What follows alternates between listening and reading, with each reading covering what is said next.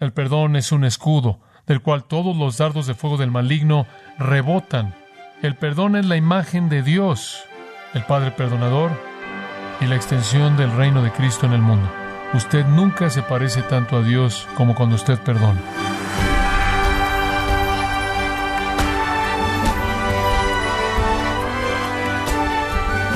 Le saluda su anfitrión Miguel Contreras, dándole la bienvenida a esta edición de Gracia a vosotros con el pastor John MacArthur. El poeta inglés Alexander Poe escribió Errar es humano, perdonar es divino, lo escribió hace más de 300 años, una verdad atemporal y bíblica, la cual todavía es relevante. ¿Con cuánta frecuencia practica usted perdonar a los demás? ¿O qué tan rápido es para perdonar cuando es ofendido por otros? O John MacArthur nos muestra que poseer un espíritu perdonador refleja al Padre Celestial en la serie Los Pilares de la Virtud Cristiana, en gracia a vosotros. Hay otro componente muy necesario en la vida de la Iglesia. Uno que seremos llamados a ejercer en todo momento en la vida de la Iglesia no es ningún otro que la actitud del perdón, del perdón. Este debe ser un compañero junto con la búsqueda de la santidad. De lo contrario, la Iglesia se vuelve muy amarga, muy rígida, muy dura. La iglesia no es lugar para la amargura. La vida cristiana no debe caracterizarse por la venganza o la amargura o la soberbia. Todo eso es destructivo y debe ser disuelto en una actitud perdonadora. Esto es absolutamente esencial, porque por mucho que queramos traer el cielo a la tierra, por mucho que queramos que se haga en la tierra lo que se está haciendo en el cielo, por mucho que queramos ser celestiales, no podemos hacerlo. Anhelamos las perfecciones del cielo, pero no las tenemos. Y por lo tanto, en la vida de la iglesia habrán imperfecciones, habrán errores, habrán juicios equivocados, habrán actitudes equivocadas, habrán pecados. Y van a ocurrir en todo nivel de la iglesia, van a ocurrir en las vidas de aquellos que están en el liderazgo, ocurrirán en mi vida y en las vidas de otros pastores y ancianos, y ocurrirán en las vidas de todos en esta iglesia y en cualquier iglesia. El apóstol Pablo, viéndose a sí mismo en el pináculo de su vida, en el clímax mismo de su vida, al final mismo de su vida, después de haberse vuelto el gran cristiano fuerte que fue, se identificó a sí mismo como el primero de los pecadores. Siempre habrán imperfecciones y siempre habrán errores y siempre estaremos diciéndonos, oh miserable de mí, ¿quién me librará de este cuerpo de muerte?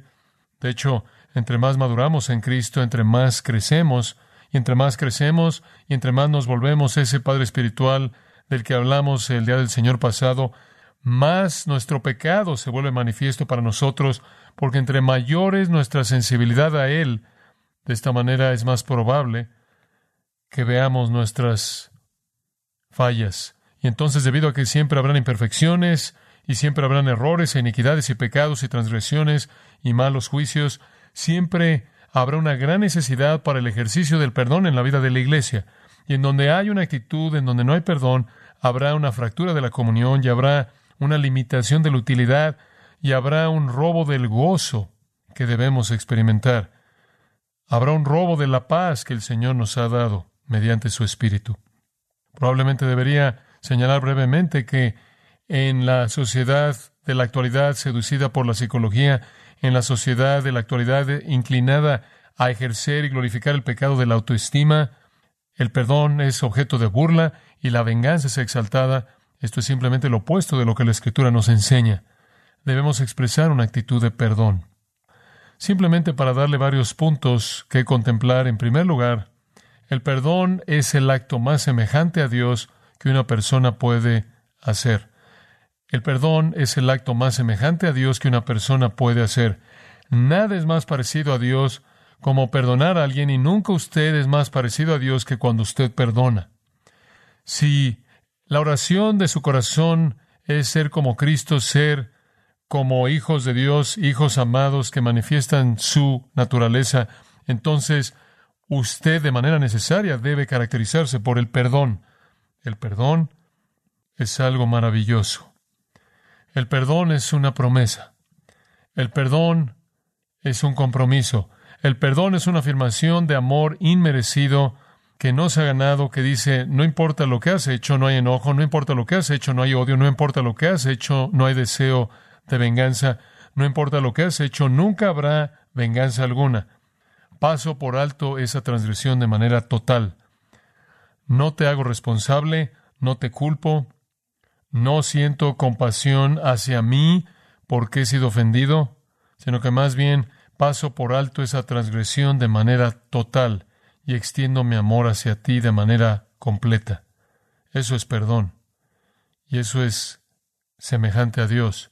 Recordando eso, regresamos a Éxodo capítulo 34. En Éxodo capítulo 34 leemos esto en los versículos 6 y 7. Después Jehová pasó enfrente de él, esto es enfrente de Moisés, quien había pedido, recordará usted, ver su gloria. Y el Señor se está identificando a sí mismo aquí, conforme pasa frente a Moisés y permite que una pequeña parte de su gloria sea manifestada. El Señor se presenta a sí mismo en el versículo 6 con estas palabras, Jehová, Jehová, Dios, misericordioso y lleno de gracia, tardo para la ira y grande en misericordia, esa es otra palabra para gracia, y verdad, que guarda la misericordia para millares, que perdona la iniquidad, la transgresión y el pecado. Ahí está la característica de Dios que queremos identificar. Él por naturaleza es un Dios perdonador. El Salmo 32, versículo 1, Bienaventurado el varón cuya transgresión ha sido perdonada, cuyo pecado ha sido cubierto. Bienaventurado es el hombre a quien Jehová no culpa de iniquidad. El Salmo 85 expresa aún más el corazón perdonador de Dios cuando dice en los versículos 2 y 3, Tú perdonaste la iniquidad de tu pueblo, tú cubriste todo su pecado, tú contuviste toda tu furia, tú te volviste del enojo de tu ira. Una y otra vez en los salmos el tema del perdón es mencionado. Otro que vale la pena señalar está en el Salmo 130 y versículo 4. Pero hay perdón contigo para que tú seas temido. Temido significa adorado, tratado con asombro y respeto y honor. Dios gana adoración de aquellos a quienes Él perdona con tanta gracia. Jesús enseñó muchas parábolas. Cuando venimos claro al Nuevo Testamento, dominan gran parte de su enseñanza. Ninguna de esas parábolas es tan bien conocida quizás como la que llamamos la parábola del Hijo Pródigo. Es de hecho no la parábola del Hijo Pródigo, es la parábola del Padre Perdonador.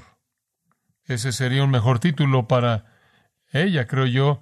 Es la más conocida de todas las historias registrada en Lucas 15, en donde Dios es visto como un Padre quien perdona de manera total a un hijo inmerecedor e indigno. El hijo en esa parábola no era diferente de muchos hijos, avaro, centrado en sí mismo, ansioso por poner sus manos en la riqueza que no se había ganado, insensato, desperdició el dinero en una vida disoluta, con aquellos que por cierto lo explotaron y lo dejaron en la miseria cuando se le acabó el dinero, llegando lentamente a sus sentidos, muriéndose de hambre, comiendo comida de cerdos, él estaba en una condición que realmente reflejaba su vida y se dijo a sí mismo, los siervos de mi padre viven mucho mejor que yo, me voy a ir a casa.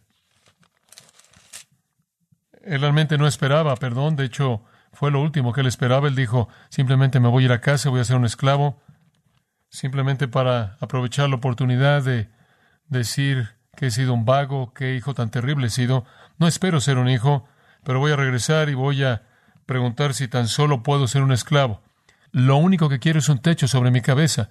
Lo único que quiero es un pedazo de alimento decente que comer, algo mejor de lo que los cerdos comen. Y él comenzó camino de regreso. Cuando él llega cerca de la casa de su padre, Jesús nos enseña lo que significa perdonar. Porque ¿qué hace el Padre? El Padre no espera que el pecador llegue.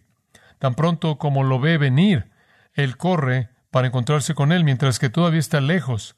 El Padre corre cuando Él comienza a abrir su boca y hablar antes de que Él incluso pueda decir la L de lo siento, Antes de que pueda pronunciar una oración de su boca, el padre lo abraza comienza a besarlo, llamarlo, pide que sea vestido de la mejor manera, que se le coloque un anillo, organiza un festival, una fiesta, una celebración, que cocinen la mejor comida que alguien jamás podría imaginarse, que preparen la música, llamen a los amigos. Esa es la naturaleza generosa del perdón. Ahora, este es el punto sobresaliente de Pablo en Efesios capítulo 4. Vamos ahí, si es tan amable, Efesios capítulo 4 y versículo 32. En Efesios 4:32 leemos esto. Antes sed benignos unos con otros. Debemos detenernos ahí y hablar de eso por un momento. Vivimos en un mundo tan malo, una sociedad que no es benigna, tan enojada, tan hostil, tan cruel. La bondad simple, pasar por alto los errores, pasar por alto los juicios malos, pasar por alto los fracasos, pasar por alto las debilidades, pasar por alto los pecados y tratar a la gente con bondad, pasar por alto el egoísmo, el estar centrados en uno mismo, el egoísmo, el hacer lo que uno quiere y las expectativas de uno y simplemente ser amable, sea que la gente se conforma a todos sus supuestos estándares o no. Y esa bondad incluye ser tierno de corazón. Esa es una frase simple de entender, ternura de corazón, tratar a la gente de manera tierna, ser misericordioso. Y aquí hay una manera de hacerlo, perdonándose unos a otros, como Dios también nos perdonó a vosotros en Cristo. Y vuelvo a decir, usted no se parece más a Dios como cuando usted perdona, cuando usted expresa bondad, cuando usted es tierno de corazón y perdona así como Dios lo ha perdonado a usted. Y no es un perdón superficial, es un perdón profundo, es un perdón generoso. En Colosenses 3:13 Pablo desarrolla esa misma gran verdad soportándose unos a otros y perdonándose unos a otros, si alguno tuviera queja contra otro, de la manera que Cristo os perdonó, así también hacedlo vosotros, perdonando con el mismo tipo de magnanimidad y el mismo tiempo de generosidad con el que el Señor lo perdonó a usted, del corazón. Recuerda la enseñanza de Jesús en Mateo 5, pero yo os digo, amad a vuestros enemigos, y orad por aquellos que os persiguen, como puede ver, eso manifiesta un corazón perdonador. ¿Por qué? Versículo 45, para que seáis hijos de vuestro Padre que está en los cielos. Y de nuevo digo, usted nunca se parece tanto a Dios, usted nunca manifiesta de manera más evidente que es su Hijo que cuando usted perdona. Y de regreso ese texto de Efesios 4, por tan solo un momento, dice en el versículo 32, como leí, perdonándoos unos a otros como Dios en Cristo también os ha perdonado a vosotros. Y después me gustaría que no hubiera una división de capítulo ahí, porque inmediatamente en el versículo 1 dice, sed pues imitadores de Dios. Y de nuevo, usted imita a Dios cuando usted perdona. Por cierto, Pablo escribió Efesios y Colosenses, esas dos cartas que llaman al perdón de una cárcel en donde él había sido encarcelado de manera injusta y por gente que lo odiaba. Él estaba practicando la virtud misma que él estaba exhortando a los creyentes a manifestar. Un segundo pensamiento, conforme pensamos en el perdón, es este. El que lo ha ofendido usted ha ofendido a Dios más. El que lo ha ofendido usted ha ofendido a Dios más. Dice usted cuál es el punto. El punto es que si Dios puede perdonar cuando Él ha recibido la ofensa mayor, ¿no puede usted perdonar ¿Quién ha recibido la menor? Dice usted, ¿qué quieres decir con eso? Lo que quiero decir es lo que es indicado de manera clara en el Salmo 51. El Salmo 51 fue escrito por David, como lo fue el Salmo 32, ambos en el momento en el que David estaba abrumado por el peso de la iniquidad de su pecado con Betsabé y la muerte de su marido Urias. Y en medio de su penitencia, él escribió el Salmo 32 y el 51. Pero en el Salmo 51 y versículo 4, él presenta este punto tan importante acerca de su pecado. Recuerde ahora, él había violado a Betsabé al involucrarse en una relación sexual con ella. Él había violado a Urias al asegurarse de que Urias fuera colocado en una posición en el campo de batalla para que él perdiera su vida. Entonces, era culpable de adulterio y era culpable de homicidio. Él ciertamente había pecado contra esas personas, pero observen el versículo 4 lo que él dice en esta oración. En el versículo 3 él dice, Conozco mis transgresiones y mi pecado está siempre delante de mí. Contra ti, contra ti solo he pecado. Cuando usted realmente ve el pecado, usted debe estar de acuerdo en que el pecado es primordialmente en contra de Dios, porque Dios es el estándar santo cuya ley es la que violamos. Contra ti, y solo contra ti, he pecado.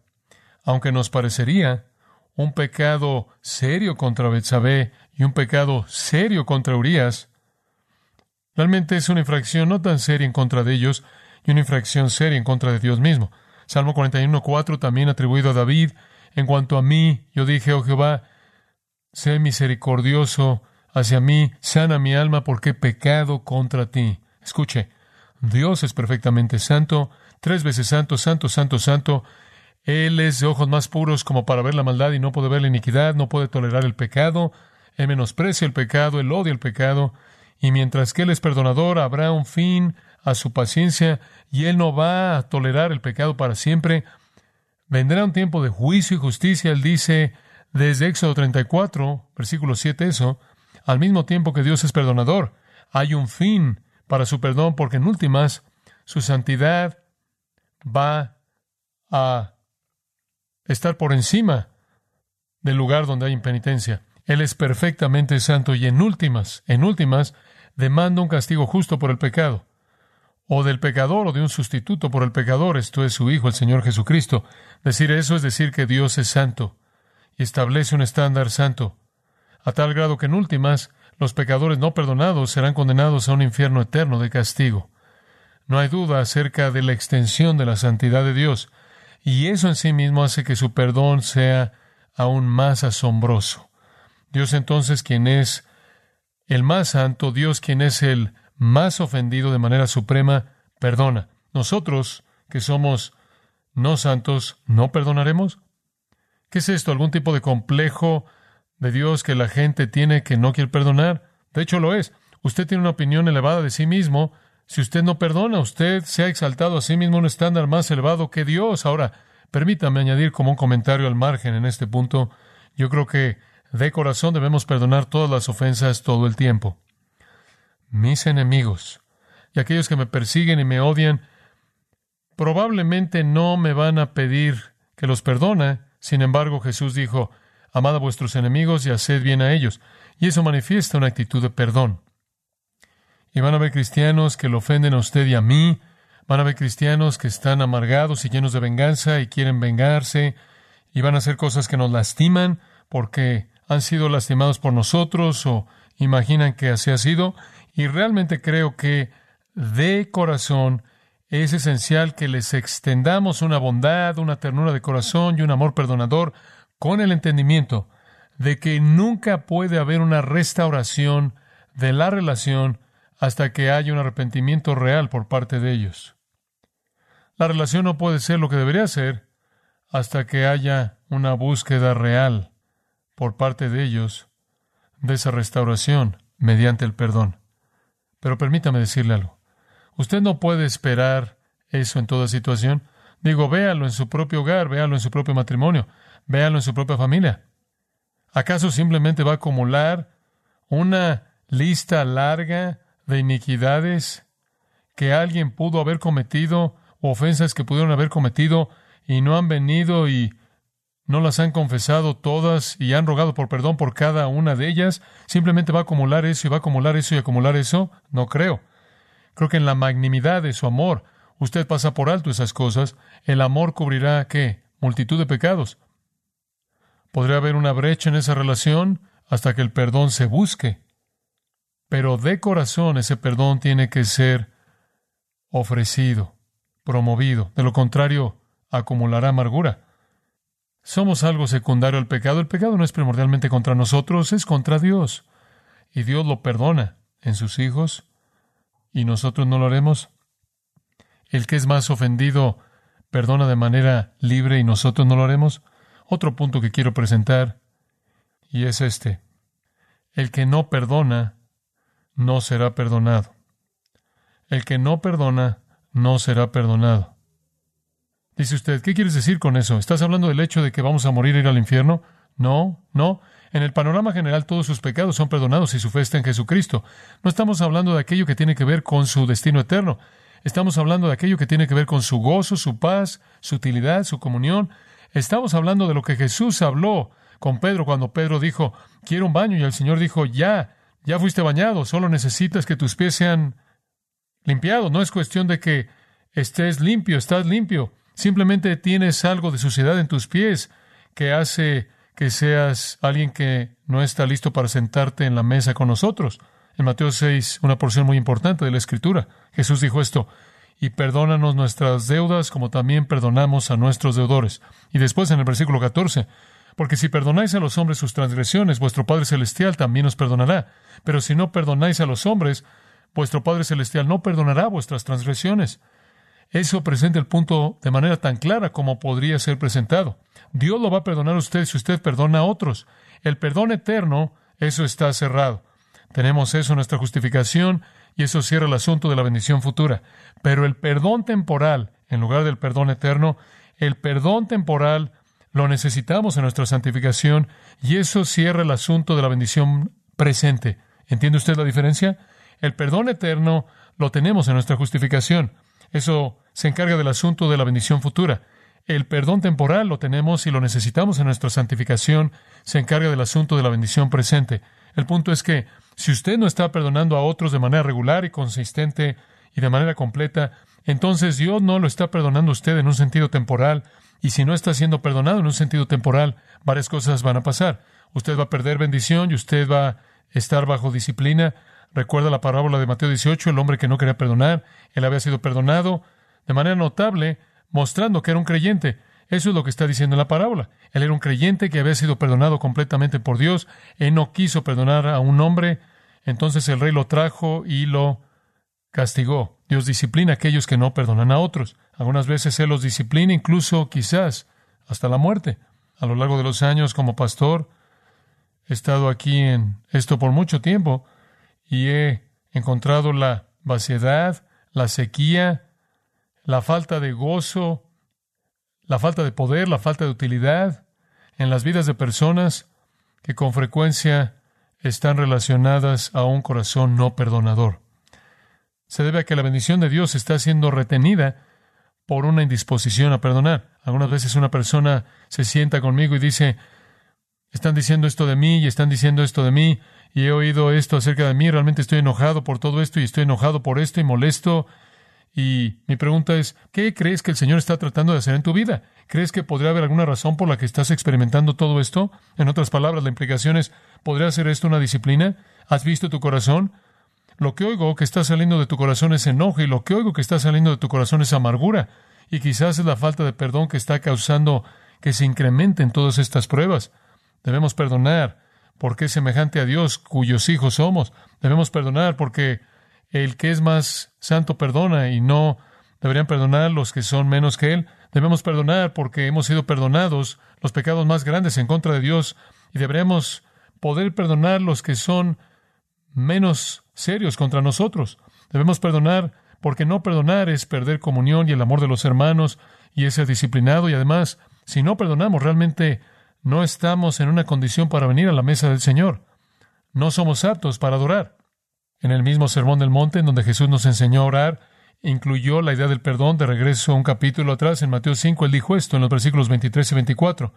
Por tanto, si traes tu ofrenda ante el altar y te acuerdas de que tu hermano tiene algo contra ti, deja tu ofrenda ahí ante el altar y ve y reconcílate primero con tu hermano y después ven y presenta tu ofrenda. Ahora, esto es muy básico.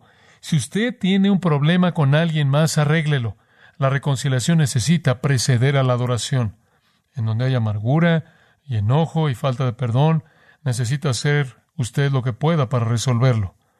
En donde hay la iniquidad de la falta de perdón, Dios no va a recibir su adoración. Así es el lugar central del perdón. Resumiendo, una afirmación de un santo anónimo, la venganza, de hecho, con frecuencia le parece dulce a los hombres, pero oh, únicamente es veneno con azúcar. únicamente es algo amargo, endulzado, y el sabor que deja después es tan amargo como el infierno.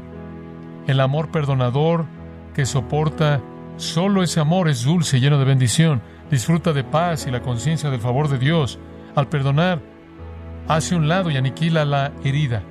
Trata al que hirió como si no hubiera herido, y por lo tanto no siente más el aguijón que había metido. El perdón es un escudo, del cual todos los dardos de fuego del maligno rebotan de manera indefensa. El perdón trae el cielo a la tierra y la paz del cielo al corazón pecaminoso.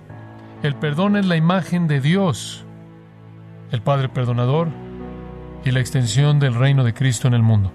Usted nunca se parece tanto a Dios como cuando usted perdona.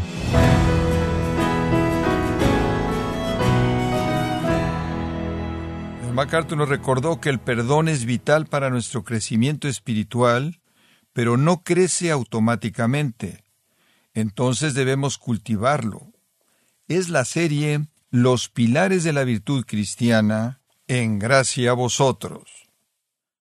Estimado oyente, quiero comunicarle que Grace Community Church, bajo el liderazgo de John MacArthur, ha organizado para los días viernes 17 y sábado 18 de septiembre la conferencia en español Expositores 2021.